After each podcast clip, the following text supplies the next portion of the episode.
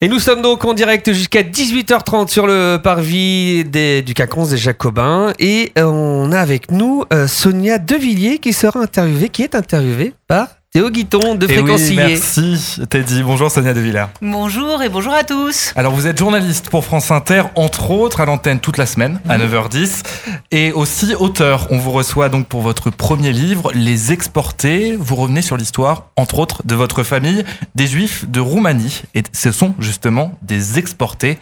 On parle d'un véritable commerce qui s'est fait ici. Ah, on parle d'un commerce, on parle d'êtres humains au cœur de l'Europe dans les années 60, d'êtres humains qui ont été tarifés, négociés, marchandés, vendus, exportés. C'est-à-dire, on parle de familles d'hommes, de femmes, d'enfants. Moi, il y avait mon arrière-grand-mère, il y avait mes grands-parents, il y avait ma mère quand elle avait 14 ans et ma tante quand elle avait 16 ans. Et ils ont été euh, vendus par le régime communiste roumain en 1961 contre du bétail. Donc justement vendu euh, contre du bétail. Comment ça se passe? C'était institutionnalisé ce système? C'était complètement institutionnalisé, c'était le secret le mieux gardé du régime communiste euh, roumain. Personne ne l'a su pendant de très nombreuses années. La Roumanie n'avait plus d'argent dans les caisses. Euh, la Roumanie était exsangue du point de vue économique. La Roumanie au début des années 60, à la fin des années 50, c'est la période où partout en Europe, on modernise son agriculture, on intensifie l'élevage. Ce sera le cas par exemple en Bretagne, exactement à la même période, sauf que la Roumanie n'a pas de quoi euh, acheter du bétail et n'a pas de quoi acheter du matériel moderne. Euh, donc on les échange finalement. Donc on échange. En fait, qu'est-ce qu'elle a à vendre la Roumanie à cette époque-là? C'est là où vient cette idée folle, c'est juif. C'est juif. On parle quand même, euh, ils étaient 350 000 après la guerre et mmh. environ 10 000 à la fin Peut-être même moins que cela. C'est-à-dire que la communauté euh, juive roumaine était immense. C'était la deuxième ou troisième d'Europe. Avant la guerre, on parle de 800, 800 000 personnes, 750 000 personnes. Après la guerre, après la Shoah, euh, la moitié d'entre eux seulement euh, ont survécu. Et après ce commerce organisé par les communistes, euh, où on a vendu les juifs roumains à des pays euh, étrangers. À la chute du mur, euh, quand Ceausescu tombe en 89, il en reste moins de 10 000. Et c'est d'ailleurs là qu'on s'en rend compte de tout ça. Alors, il faut que le mur tombe, Bien il sûr. faut que Ceausescu tombe, il faut que les archives de la police politique s'ouvrent petit à petit, ça prendra des années. Il faut que les archives du renseignement euh, extérieur soient enfin accessibles par les, les historiens. Et moi, c'est un grand historien s'appelle Radu Ioannid, qui vivait aux États-Unis à l'époque, était d'origine roumaine, qui a mis au jour cette histoire.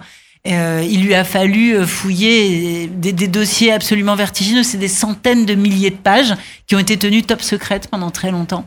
Et comment vous découvrez tout ça? Vous partez à la recherche finalement Alors le livre de Radu Ioannid est publié aux États-Unis, il est publié en Roumanie. Moi, on ne m'a jamais parlé roumain. Je suis la première née en France. Euh, ma mère ne m'a jamais parlé roumain. Pourquoi? Parce qu'elle n'imaginait jamais qu'elle pourrait faire un jour le voyage à l'envers. Elle pensait que c'était quelque que le rideau de fer ne tomberait jamais, que le bloc soviétique ne s'effondrerait jamais. Elle n'imaginait pas une seconde qu'elle pourrait retourner en Roumanie et y retourner avec ses filles.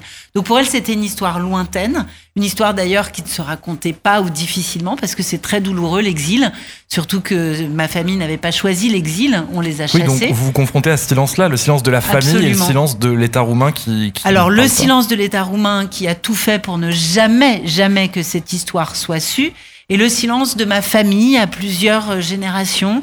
D'abord le silence des Juifs de Roumanie qui n'ont rien dit des humiliations, des terreurs, des peurs qu'ils ont vécues dans les années 30, quand montent les ligues fascistes et pendant la guerre, parce que la Roumanie est un allié des nazis, on le sait peu en France, mais c'est le cas. Euh, et les Juifs de Roumanie en ont très très peu parlé de ce qu'ils ont vécu à ces périodes-là. Et puis le silence de ma mère, qui a été arrachée à son pays quand elle avait 14 ans et qui a mal à raconter euh, l'histoire d'avant, l'histoire de son enfance, euh, sans faire remonter ces blessures-là. Et c'est- une forme de honte aussi Ou est-ce que vraiment c'est la, ouais, la peur de, de ressortir des vieilles blessures comme ça? C'est ça, c'est la, la peur de rouvrir les, les blessures, euh, c'est la peur de mettre des mots sur la peur justement. C'est-à-dire que euh, moi j'ai été élevée dans une forme de d'indifférence au judaïsme. Dans ma famille, tout le monde est athée, laïque, assimilé, non observant, non pratiquant depuis des générations.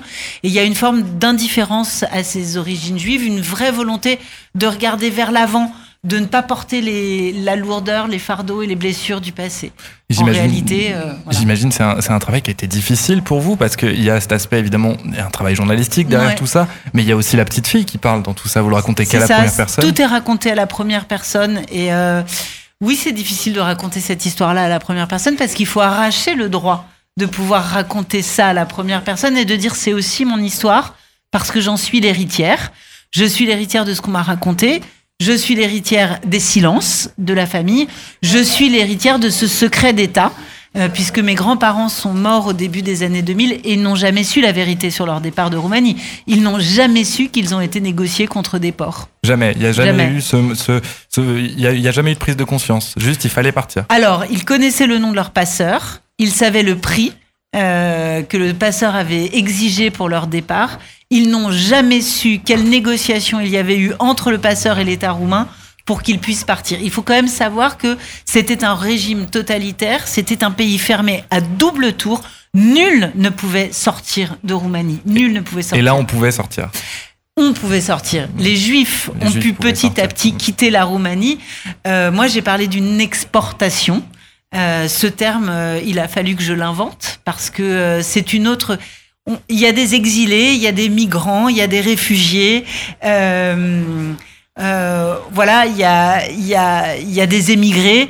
Et moi, il a fallu que j'invente un terme, les exporter. Oui, parce qu'il y a un suis vocabulaire commercial qui suit. commercial, c'est-à-dire que cette histoire concentre probablement le pire du communisme, mais aussi le pire du capitalisme. C'est-à-dire qu'à l'intérieur d'un régime communiste, on, on- on avait le cynisme de se dire tout se vend et tout s'achète. Euh, on a besoin d'acheter des- du bétail, on a besoin d'acheter des machines agricoles, on a besoin d'acheter des ports d'élevage. Vendons nos juifs. Donc vendons des êtres humains, c'est ça. Euh, cette citation de Ceausescu qui est forte, qui est d'ailleurs euh, dans la de- Mm. quatrième de couverture du livre, les juifs et le pétrole sont nos meilleurs produits d'exportation. Alors, euh, l'histoire commence avant Ceausescu, elle commence en 58. Ceausescu, qui est très haut placé au Parti communiste roumain, arrive au pouvoir en 1965. Il ignorait tout, mais tout de ce commerce de juifs, tellement le secret était bien gardé.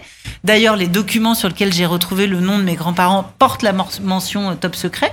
Euh, tout était, c'était des documents classifiés. Euh, Ceausescu découvre l'histoire en 65. Il pique une colère d'anthologie. Euh, il vire tout le monde en disant vous êtes complètement fous. Si jamais ça vient à se savoir sur la scène internationale, ce sera un scan- scandale gigantesque. Et puis au bout de deux ans, il se rend compte que quand même tout ça rapporte euh, énormément d'argent. Euh, il va rappeler tous les acteurs de cette filière, dont le fameux passeur qui a fait sortir mes grands-parents. Il va institution- institutionnaliser ce commerce. À partir de maintenant, on va vendre des juifs contre des valises entières de dollars. Euh, il y a d'ailleurs des anecdotes très drôles euh, dans le livre parce que les Roumains ne voulaient que des Samsonites. Ils voulaient des valises de billets, mais ils voulaient que des Samsonites. Ils n'avaient confiance qu'en la valise Samsonite pour transporter euh, des, dollars. Euh, et ça va durer jusqu'en 89. Ça va rapporter énormément d'argent à très très très peu de dignitaires du régime.